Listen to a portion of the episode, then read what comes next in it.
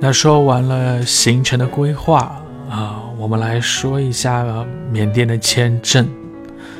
其实前面已经说到啊，缅甸的签证是需要选择口岸的，所以说大家在签证申请的时候，千万不要把这个疏忽了啊。哪里进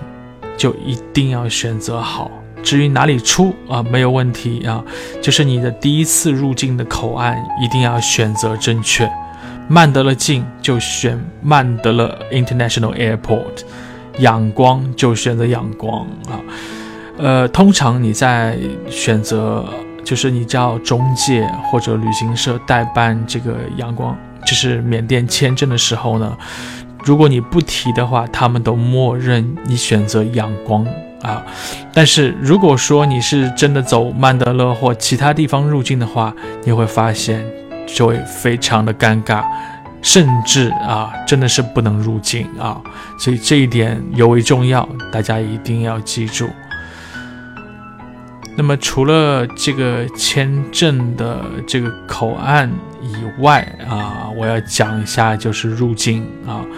缅甸虽然这个国家比较落后，比较穷，也。信佛啊，呃，在我心里面，它应该不是那么腐败的一个国家。但是事实上啊，我在曼德勒入境的时候啊，就遇到了索要小费的情况，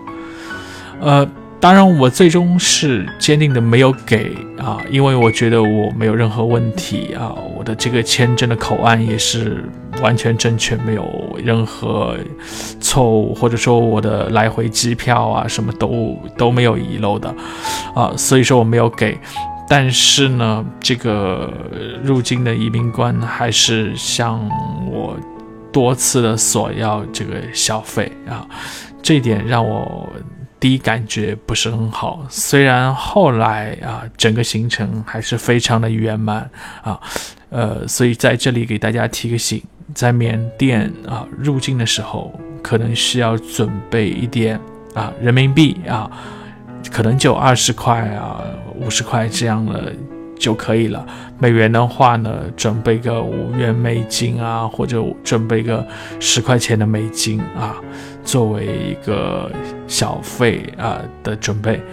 那么缅币啊这一块呢啊，我在后面会和大家详细的来讲。